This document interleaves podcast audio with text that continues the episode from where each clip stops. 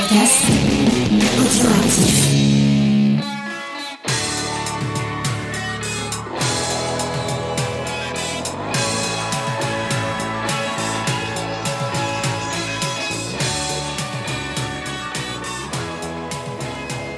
Salut à toutes et à tous, on se retrouve pour un nouvel épisode de Me Disque à moi en format Years Ago. Et pour m'accompagner aujourd'hui, Palem Candivier. Comment ça va, Palem? Salut, ça va bien, merci. Alors, euh, en ce début d'année, t'es plus habitué à parler euh, des Beatles, Ouais, c'est vrai. puisque euh, tu as sorti donc chez Discogony le White Album, donc qui qui reprend donc l'album qui est sorti en quelle année déjà?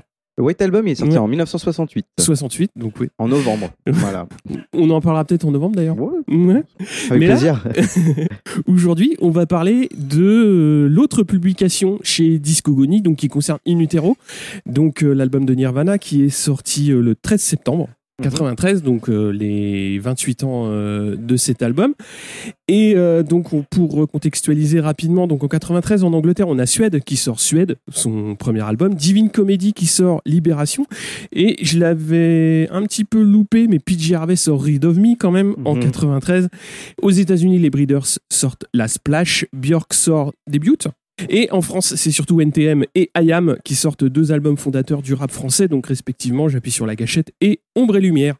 Et Nirvana sort le 13 septembre In Utero, donc qui est euh, leur euh, troisième album. Mhm, Deux ans, presque jour pour jour après Nevermind. Voilà. Donc Nevermind qui va fêter ses 30 ans. Voilà, D'ailleurs, euh, les 30 ans de Nevermind seront fêtés au Supersonic. exactement. Avec les Reines du Bal. On a trouvé encore le moyen de me mettre dans, des, dans une célébration de Nirvana. Alors, pas pour jouer une utero cette fois, chose qu'on a déjà faite euh, trois fois Déjà? Au Supersonic euh, et au Trabendo, euh, organisé par le Supersonic ces dernières années. Et puis là, je, je vais devoir. euh, je refais connaissance avec Nevermind. Ouais. qui était du coup bah, un album que j'avais complètement arrêté d'écouter euh, par la force des choses Mhm. et que et qui va qu'on va donc jouer euh, en entier et puis euh, comme d'habitude on joue l'album on fait un break et puis après on joue un petit best-of de, de chansons euh. bon alors chacun a sa, a sa favorite donc Mhm. euh, moi Ah je vais un peu trancher dans l'art de, de ce que je pense être un, un bon set intéressant Euh, il y aura des surprises Et ça se passera donc au Supersonic le 26 septembre à partir de 19h. Oui. Mais on va parler d'Inutero pour essayer de, de replacer un petit peu euh, le, le groupe euh, vis-à-vis de, de cet album. Justement, où en est Nirvana euh, à- avant d'enregistrer cet album-là? C'est-à-dire Nevermind est sorti en 91. Il y a eu un gros gros succès, beaucoup de très gros festivals, de très grosses dates. Où ils en sont en termes de groupe? La question c'est presque où en est le groupe au moment d'enregistrer l'album? Mhm. soit au début de l'année. Il faut savoir que le groupe a traversé une, euh, une- déjà une année 92 assez euh, difficile.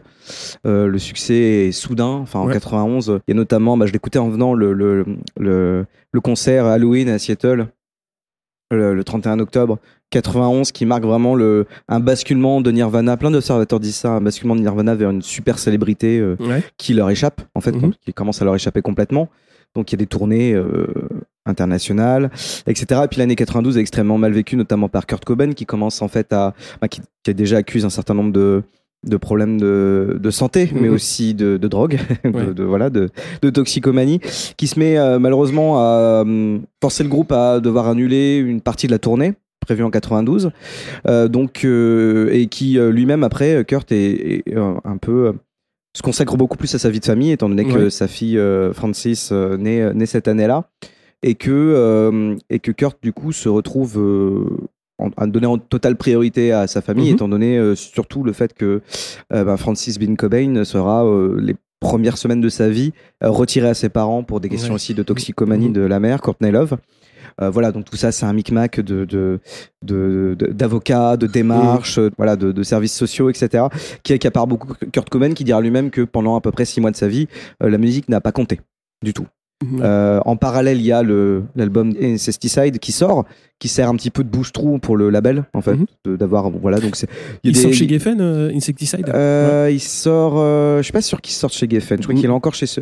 Ah, non, je vais dire une bêtise. Je crois qu'il y a, oui, non, je crois qu'il sort chez Geffen et qu'il y a une, un accord. Une sous-licence Sub Pop Il y a, oui, voilà, Ouais. ouais, il y a un accord qui aujourd'hui euh, ne pourrait plus du tout exister en fait, Ouais. mais qui se fait en fait. Il y a une espèce de d'accord de bonne volonté, etc., Ouais. qui se fait entre les deux labels, euh, qui fait qu'il y a des effectivement il y a ces chansons, ces inédits qui viennent, qui sont un peu de, de briques et de broc, hein, qui sont Ouais, des phases B, qui sont des, des, des démos, qui sont des enregistrements euh, live, euh, qui sortent, euh, voilà, qui sont compilés ensemble, euh, qui viennent de différentes époques en plus du groupe.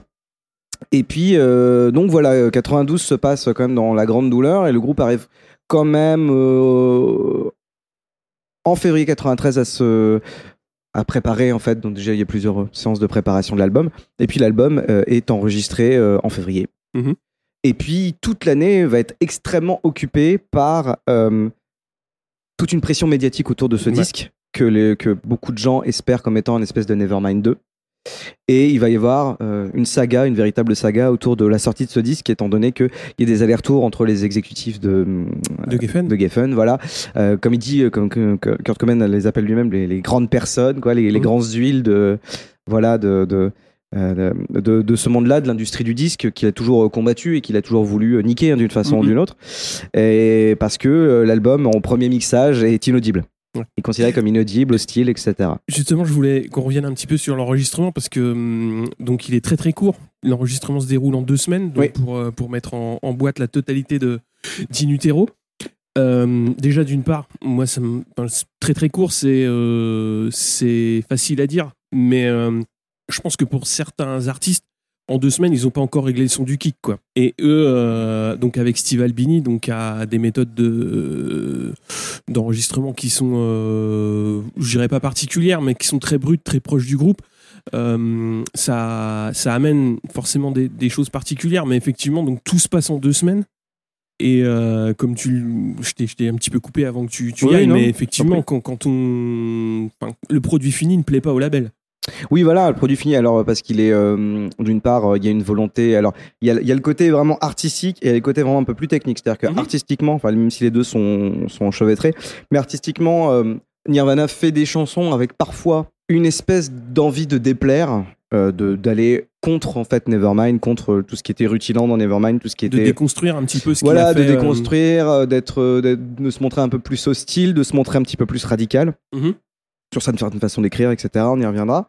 Et puis il y a la partie un peu technique, mais qui reste aussi un peu artistique, c'est-à-dire les, les choix de mix, les, les parties pris sonores, euh, le fait que Steve Albini soit vraiment euh, euh, quelqu'un qui cultive une, une indépendance forcenée et un, Ouais. un sens de la radicalité euh, réelle. Donc voilà, on est dans des sonorités quand même extrêmement, vraiment sans, voilà, il n'y a, a pas de compromission, c'est du direct, il y a beaucoup de prises live en Mm. fait, très peu de triche, quelque chose de- d'extrêmement direct et du coup, ben ça plaît pas forcément parce que tout d'un coup c'est extrêmement, ça sonne extrêmement hostile et en plus il y a des, hum, voilà, il y a des désaccords sur euh, des volumes, le- les voix qu'on Mm. n'entend pas assez bien, donc on n'entend pas assez bien les textes Mm. et puis euh, la basse aussi qui est sous-mixée, plein de choses qui vont être réglées euh, a posteriori au mastering qui Mhm. plus est et il va y avoir aussi une tension entre Steve Albini et Nirvana, de fait. Mm. Parce que Kurt Cobain a le cul entre deux chaises, il est entre son envie de radicalité, son envie d'être Mhm. punk, en fait, de continuer de d'assumer ce qu'il fait, et le fait que bah, il sait qu'il faut que cet album, il faut bien qu'il sorte, et Mm. qu'il va falloir faire quand même des compromis. Et là-dessus, Steve Albini ne prendra pas forcément toujours euh, très très bien. Donc il va faire limite de la rétention de, de bandes. Ah ouais. Il va faire vraiment, il va s'amuser à garder un peu les bandes, puis il va finir par lâcher l'affaire. Et puis il y a des choses qui vont être récupérées au mastering, donc Mm. le, la partie, euh, enfin l'étape suivante de la conception d'un disque. C'est Scott Litt euh, Voilà. notamment qui a, Oui, oui. qui a re- enfin, qui va rattraper, qui va rattraper notamment euh, Penny Royalty et Airchat Box. Donc c'est les singles qui vont être euh, Voilà. utilisés au début pour, Voilà. pour la sortie du disque. Mais c'est marrant parce que justement, Albini et Cobain, ils se retrouvent un petit peu dans cette envie d'aller contre les envies des maisons de disques. Je vais donner un exemple par rapport à ça, c'est que au moment où sort l'album, il y a un problème avec par rapport à la pochette. Il y a un problème, euh, bon, d'une part parce que ça, le dos de la pochette montre des, bé- des, des, des bébés un peu démembrés, etc., Ouais, des ouais, choses ouais. comme ça, même si ce sont des poupées. Et puis il y a aussi le titre Rape Me, Mhm. viole-moi, qui pose problème.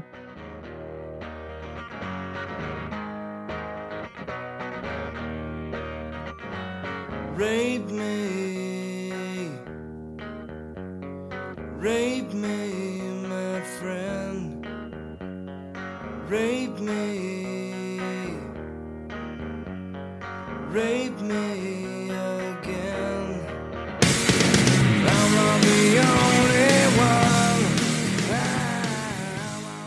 Et euh, notamment, il y a un problème avec une, euh, une chaîne de, de grande distribution américaine qui s'appelle Walmart.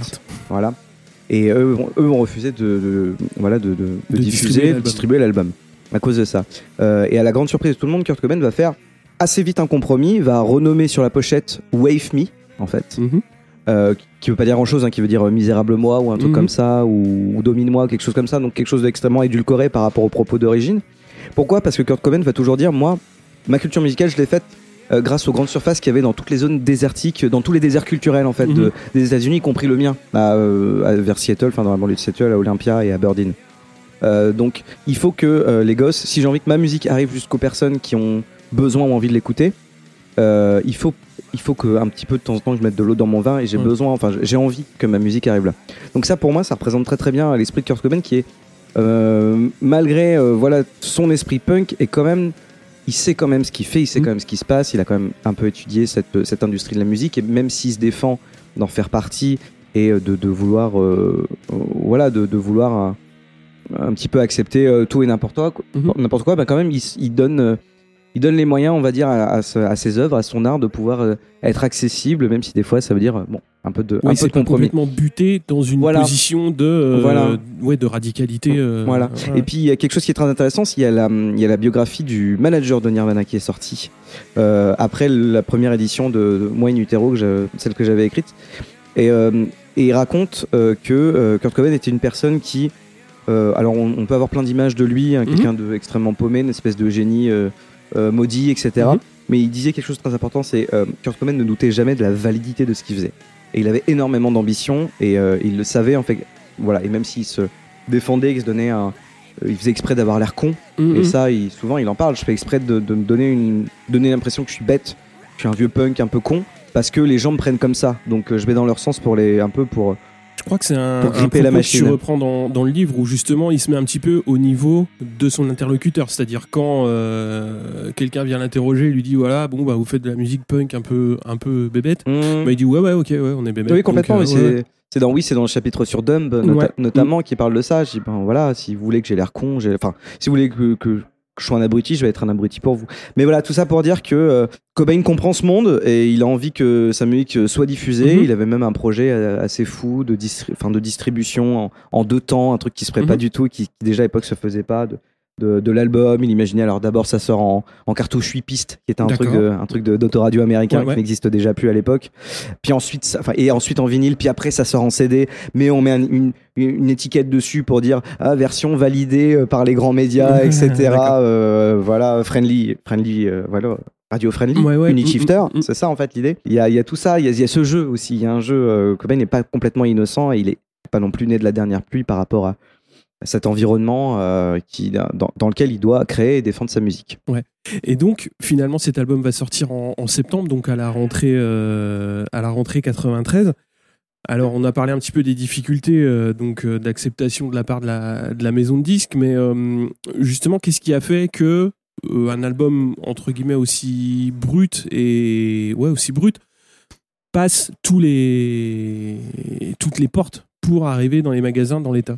Il y a eu des compromis de Cobain, mais il y a, je pense aussi, des compromis vis-à-vis de la maison. enfin, la maison de disques a dû aussi, à certains moments. euh, C'est- un peu dur parce que j'imagine qu'il y a eu des- des tractations et des choses dont on n'est pas au courant qui sont Ouais. pas à Mm. notre place à nous. On peut faire que des suppositions. Euh, même si euh, ce que l'histoire euh, retient, ce qui est le plus probable, c'est que bah, chacun a avancé. euh, le, le- voilà, le label euh, s'est dit c'est quand même Nirvana et ça va vendre. Et Kurt Cobain s'est dit c'est quand même mon, le- mon label et j'ai besoin de, de- de sortir cet album. mm, mm. Alors qu'à une époque, il, était, il commençait complètement à être question de rumeurs comme quoi il sortirait pas, Ouais. comme quoi il était inaudible, euh, comme quoi il- Kurt Cobain parle même de le refaire entièrement à un moment donné.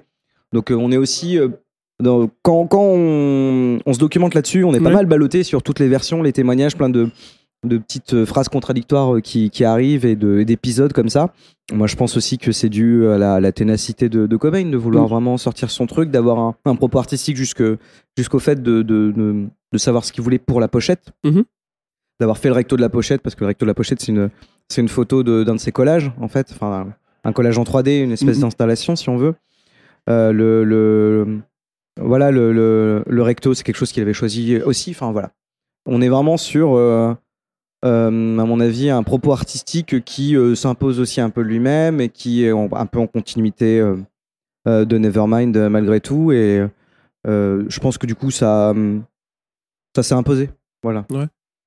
On va parler quand même euh, de l'album maintenant. Alors, de ton point de vue, quels sont les deux, trois points forts que tu retires de cet album? Comme je disais tout à l'heure, il y a l'envie de déplaire et je trouve qu'elle se sent à tous les niveaux. C'est-à-dire qu'on est vraiment. Alors après, on en reviendra, on reviendra dessus plus en détail sur certains titres, mais il y a vraiment un côté, euh, côté un peu piégeux, un côté Mhm. un peu. euh, les parties sont un peu. Enfin, il y a, y a des- il y a- il y a beaucoup d'inattendus, de, de virages qui sont pris au sein même des chansons. euh, de, de petites saillies comme ça, de, de petits morceaux dont on reparlera qui sont dont, enfin, euh, qui, qui font partie de l'album, qui sont pas devenus des gros hits, mais qui font Ouais. partie de, le- de la beauté de l'album et de son unité. Donc il y a vraiment ce côté un peu, euh, ouais, enfin une envie, une envie de déplaire, une envie de faire chier que je trouve sympa et qui en même temps, et c'est son autre qualité, prend pas le dessus sur le reste du propos artistique. Mhm. Et en ça, euh, il y a vraiment euh, une des autres qualités, je pense, c'est le, bah, effectivement la liberté de ton. Mhm. C'est-à-dire, on a envie de- d'aborder tous les sujets et on abordera tous les sujets et, et, on se rend compte que ce sont des sujets qui sont encore, euh, qui sont encore valables aujourd'hui. Il y a, il y a un peu une sorte de propos féministe avant l'heure. Ouais. Il y a un propos euh, qui déplore aussi, euh, on va dire, le- le- la vanité dans l'absence de culture, en fait, Mhm. le fait de se de se proclamer pas cultivé ou de se proclamer enfin voilà des- choses qui, qui résonnent encore avec l'Amérique d'aujourd'hui Mhm. euh, il y a aussi euh, une grande poésie. Alors ça, c'est quelque chose qu'il faut vraiment, faudrait vraiment remettre au, au centre de Nirvana, et de l'écriture de Cobain en particulier. C'est un sens des, des textes. Donc moi, je me suis quand même beaucoup intéressé aux textes Mhm. parce que les textes de Cobain, c'est très compliqué. Il y a une grosse partie de cut-up, c'est-à-dire Ouais. c'est une, c'est une méthode euh, dont parlait euh, William Burroughs, c'est un truc un Mhm. peu situationniste, surréaliste où euh, on, on mélange des phrases en fait en- entre elles et on, on laisse un peu un propos émerger. Mais ce ne sont pas des phrases qui ont forcément du sens, du sens l'une, les unes par ouais, ouais, voilà. Et, euh, et ça donne un truc plus impressionniste, ça donne plus une ambiance, euh, une, ça donne une atmosphère, ça donne un ton plus qu'une histoire en fait. Et ça c'est vraiment quelque chose qui, que j'ai vraiment appris à apprécier en écoutant, euh, en écoutant les, les, les- les paroles de Nirvana. Euh, voilà, et puis le fait que la- l'album soit très très dense et extrêmement concis, ça joue aussi beaucoup. Là où pour moi, peut-être que Nevermind, pour, sur lequel je suis pourtant en train de travailler les Mhm. chansons, euh, Nevermind est un peu trop en longueur et un peu trop aurait peut-être mérité euh, des petites coupes ça et là Mhm. et euh, ce, ce, ce- voilà s'étale peut-être un peu trop. comme, comme tu le dis, euh, il y, a, il y a très très peu de choses euh, à enlever, même sur des. Bah, ils avaient l'habitude de faire des morceaux quand même assez courts, Bon, mais là, euh, sur certains morceaux, ils prennent un petit peu leur euh, plus plus de temps et ça amène pas non plus de, de longueur, quoi. C'est assez. Alors attention parce que souvent je, je- je- je la joue extrêmement souvent mais n'oublions pas que Like Teen Spirit fait presque 5 minutes. Ouais, ouais, ouais, c'est ouais. quand même l'hymne punk à durée la moins Ouais. punk du monde.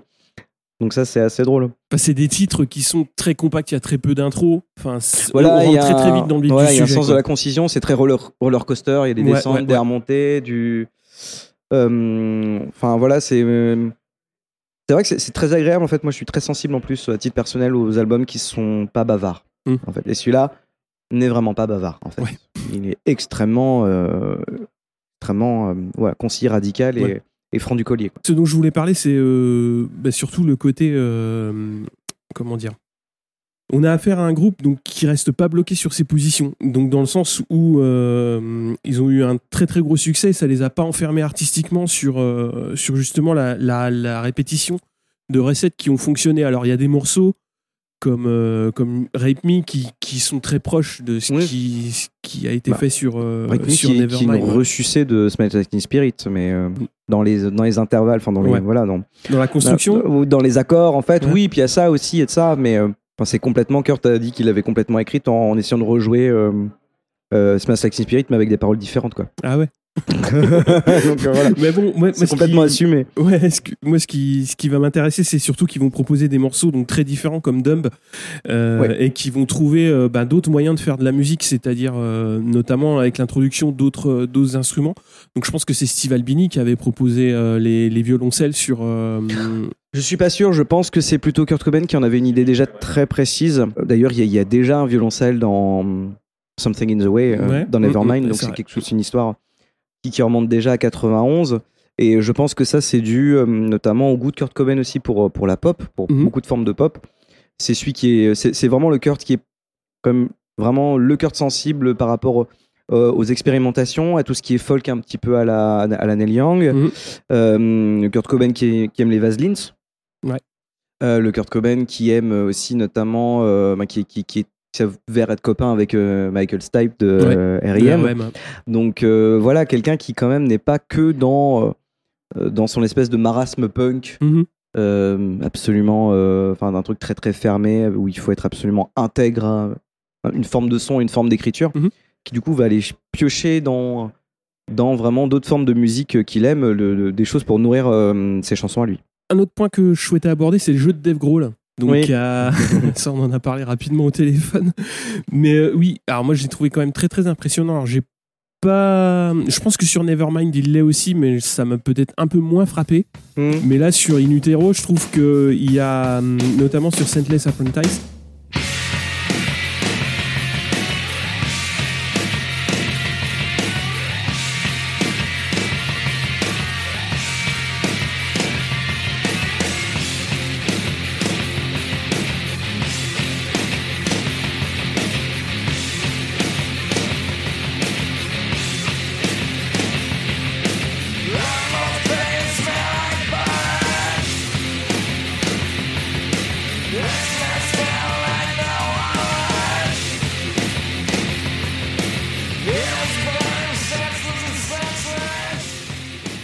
il y a, il y a énormément de puissance donc qui se dégage et ça, ça recoupe aussi avec, euh, avec le point précédent dans le sens où il apporte quand même énormément de variété dans son jeu. Mhm. Et euh, moi, il y a un point qui m'a frappé, c'est justement le, le fait de, de- des, des sons de caisse claire à, à double euh, euh, stick. Oui, Et double attaque, oui, je- un peu. ouais, je trouve que ça amène un, un truc vachement intéressant dans, dans la sonorité du, de beaucoup de morceaux en fait. Parce qu'il l'utilise sur beaucoup de morceaux.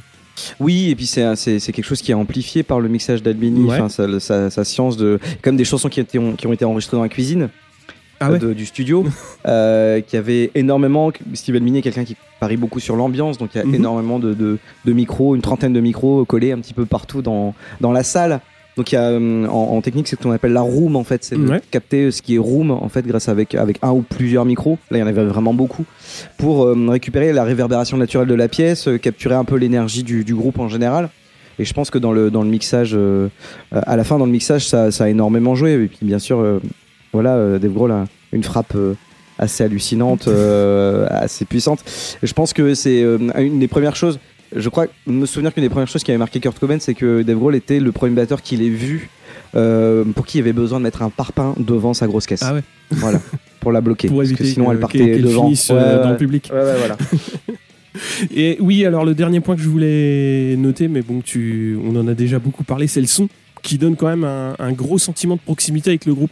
Et c'est ça qui est, euh, qui est assez étonnant, c'est que on a vraiment, notamment dans le son de batterie, euh, moi j'ai vraiment ce sentiment de proximité. On n'a pas vraiment de sentiment de d'une batterie euh, par élément. J'ai Mmh. vraiment une impression de tout. Et euh, ça se rejoue, enfin ça se, ouais, ça se recoupe aussi dans le, dans le, dans le sentiment sur, sur la prise live. C'est-à-dire, Mm. on a vraiment un sentiment de proximité avec le groupe dans ce, dans cette méthode d'enregistrement, quoi. Oui, et puis de toute façon, le groupe parle un peu de cette, de cette expérience d'avoir enregistré. Donc, ils sont allés dans le Minnesota, si je ne m'abuse. Ils sont allés dans un, à une époque où il y avait de la neige, en fait. Donc, ils étaient vraiment isolés en plein milieu de. Enfin, je sais plus, je crois que Chris Novoselic qui disait on était dans un goulag en Sibérie, quoi. Les Américains, toujours dans la. Dans la, demi-mesure. hein. dans la, dans la retenue pour comparer. Donc ils, étaient, ils avaient vraiment que ça à faire, ils étaient vraiment extrêmement euh, euh, éloignés de toute tentation, bien sûr, Mhm. des, des dealers de Kurt Cobain et des trucs comme ça, quoi. Et puis, euh, quand ils en parlent, c'est assez drôle, il y a un côté très domestique en fait qui sort de ça, c'est-à-dire qu'ils étaient à la maison, Euh, c'était un endroit où il y avait euh, une cuisinière sur place, Ouais. Enfin, une personne voilà, qui leur fait les plats, que tout, tout s'est fait dans une ambiance finalement assez domestique, de travail assez intense et assez précis, et en même temps, bah, il y avait des il y avait des logements dans le, dans le, dans le lieu même, donc en fait, ils étaient, il y avait un côté très, voilà, très homme sweet homme dans ce qui se passe. Comme je disais tout à l'heure, l'idée de la batterie enregistrée euh, dans la cuisine. Et puis, bien sûr, euh, deuxième semaine, il y a, y, a, y a Courtney Love qui, qui arrive aussi avec Francis Bean. euh, Ouais. euh, donc bon, pas forcément un truc très, euh, très, très conseillé de faire intervenir la famille quand on est au travail. Mais euh, voilà, un truc très, très entre eux finalement, quelque chose où il n'y a pas 3000 assistants autour d'eux, où ils sont pas dans un gigantesque château très froid. Non, non, ils sont, voilà, ils sont dans un. Il y a un petit cocon en fait qui est créé. Il y a un petit euh, cocon ouais. qui crêpe. Et donc voilà, et pour, qui se euh, retrouve quoi. voilà, pour en revenir peut-être euh, à ta question, peut-être qu'ils se retrouvent justement dans ce qu'on. Dans, Dans ce son. dans, dans ce son, dans cette impression qu'on peut avoir, euh, Mm. voilà, dont tu me parles. On va passer euh, au choix de chanson. Oui. Et je vais te laisser démarrer. Tu voulais parler de Frances Farmer, Will Have Her Revenge on Seattle, justement. Yes, I'm relieving. Now that you're leaving, soon as you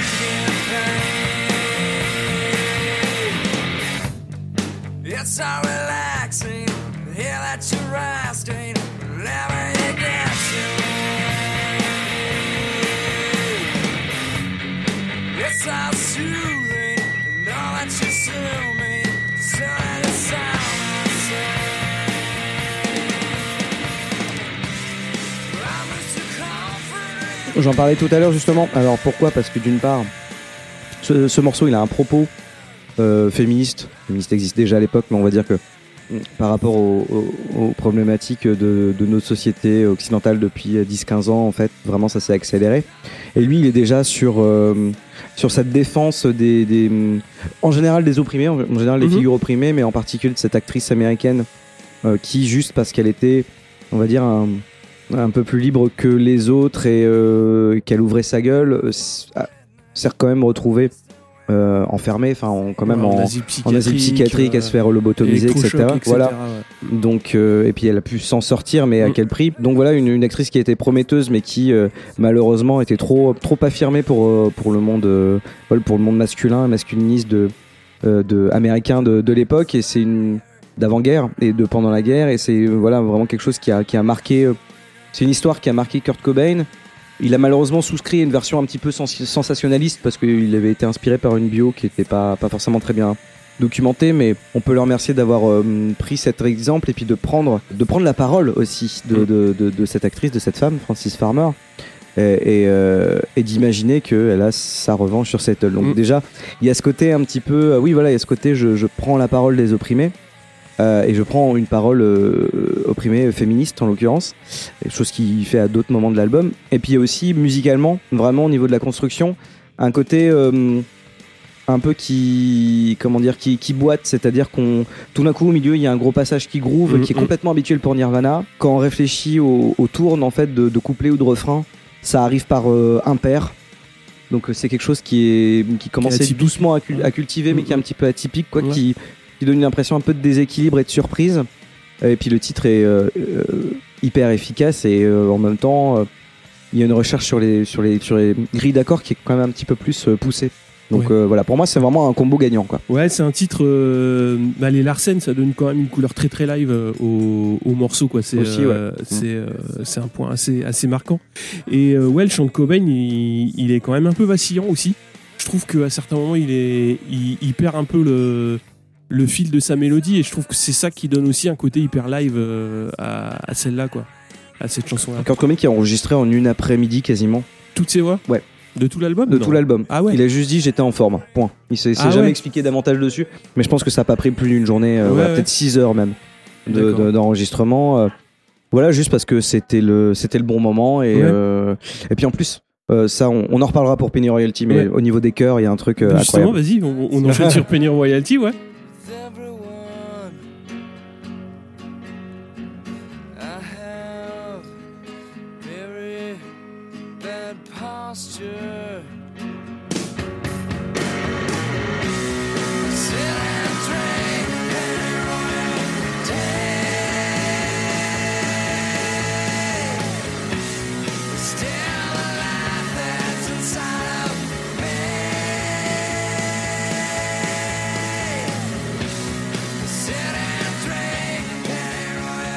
Bah moi, c'est un truc qui me flingue en fait, c'est ce, ce refrain en fait qui tient sur euh, deux accords. Mm.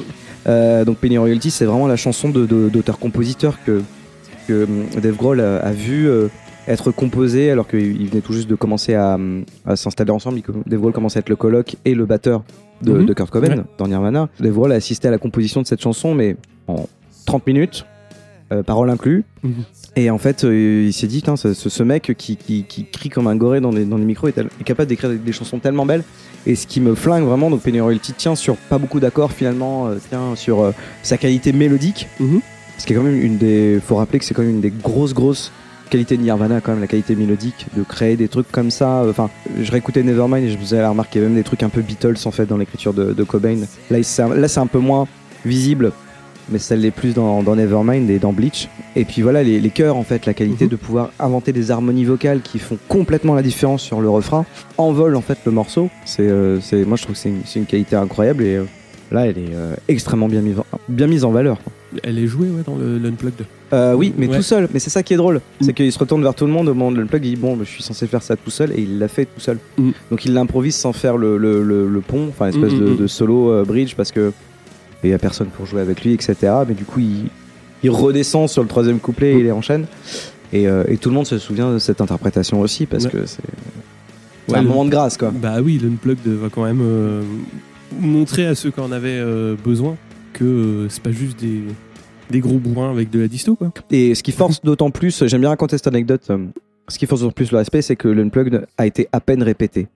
Ah ouais il y a eu il n'y a pas eu en fait pour pour donner une idée il n'y a pas eu un filage un filage c'est quand on fait tout quand du tu fais début, tout de A à Z. début ouais. à la fin ça non ils ont ils ont fait les morceaux un petit peu dans le désordre le jour même quasiment Mhm.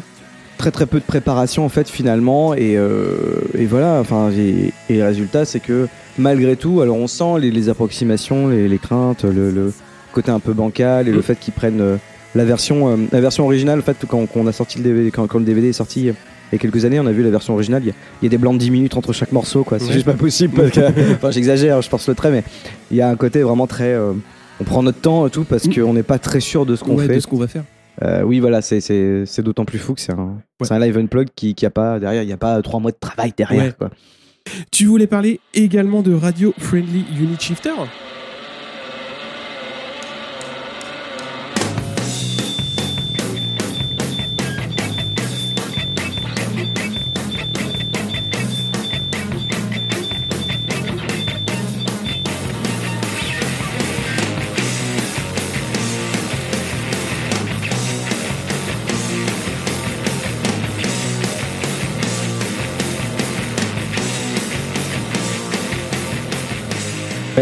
Ah, qui pour moi est vraiment le, le, le- Je crois que c'est ma préférée.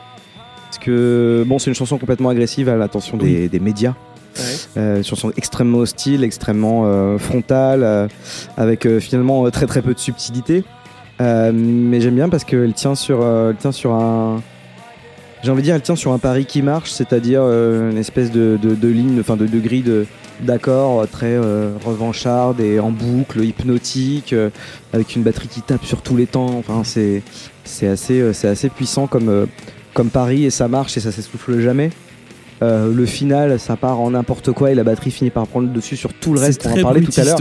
Ouais, à la fin, Ouais, à la ouais. fin, c'est voilà. Oui, il y a ce jeu aussi sur les Larsen, donc euh, euh, et puis la voix très traînante de, de de Cobain qui semble vraiment vouloir régler ses comptes et c'est c'est assez cool en fait quoi. Il y a une, tu, je sais pas, il y a, il y a quelque chose d'assez magique qui se qui, qui sort de cette chanson qui pourtant est euh, complètement à charge en fait contre un Ouais. certain groupe de personnes, en l'occurrence euh, les médias et les journalistes qui qui se sont vraiment nourris du euh, de- de- de- des problèmes personnels du, du couple qu'ils faisaient avec Courtney Love. Voir que ouais, c'est. Enfin, pour ceux qui l'ont connu à l'époque, euh, on parlait pas beaucoup de musique. euh, Bah oui, même. voilà, ouais, ouais. ouais, ouais, on parlait beaucoup plus euh, des problèmes d'addiction, de style de vie, plutôt que euh, de ce qui se passait. quoi. Oui. Et euh, Voilà. Bon, après, euh, elle se Voilà. rattraper par tout ça, mais. euh, Et cette chanson, voilà, il- elle arrive à le transcender, heureusement. hum, Elle commence à ne pas être que. Elle, elle- elle arrive à ne pas être que ça. Et je Ouais. trouve ça bien qu'un artiste ait quelque chose à dire, mais qui, qui, qui- qui passe outre, enfin, qui n'en fasse pas juste une espèce de de- de- d'état des lieux en fait ou de, de Ouais. constatation de statement comme euh, comme disent les américains quoi c'est on va plus loin et on fait une putain de chanson avec Moi, je voulais parler de Dumb. Back in town, the sun is gone. and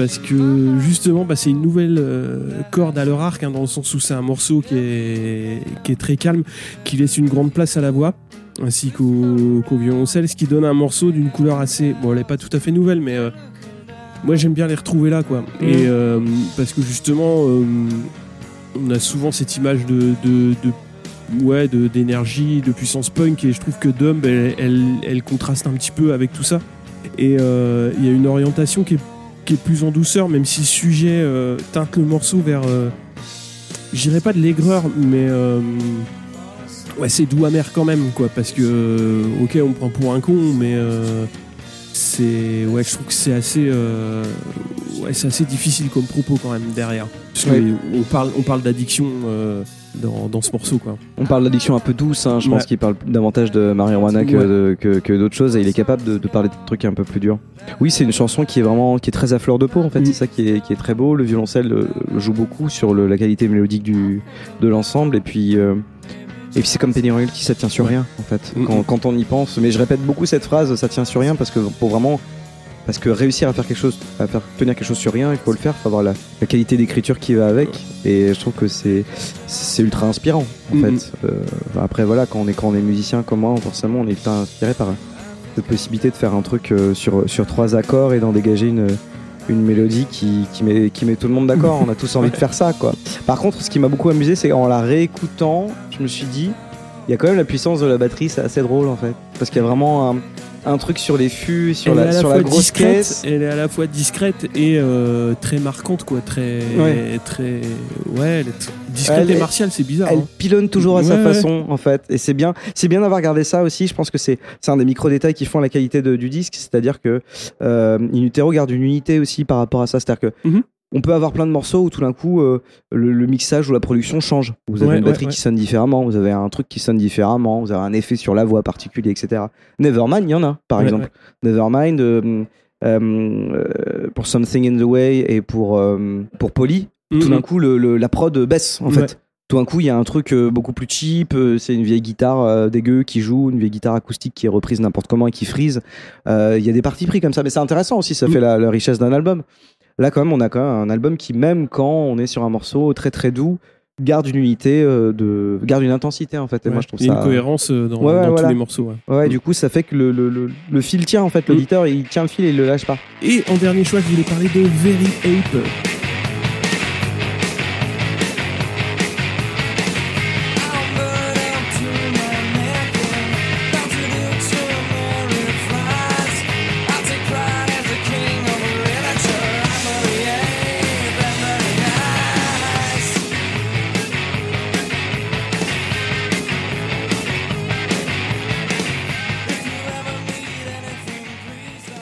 Puisqu'il y a plein de petites, il y a plein de petites choses que j'ai découvertes au fil du temps euh, dans ce morceau. euh, euh, déjà, il y a le jeu de batterie. Alors, c'est blindé de petits roulements durant les couplets. Alors, c'est des petites choses que j'aime beaucoup. Alors, au début, enfin, le premier truc qui est catchy, c'est évidemment le riff de guitare. Mais euh, quand on commence à, à l'écouter euh, plusieurs fois, ben, justement, on découvre les petits, les petits frisés de batterie, les petites, euh, les petites choses comme ça.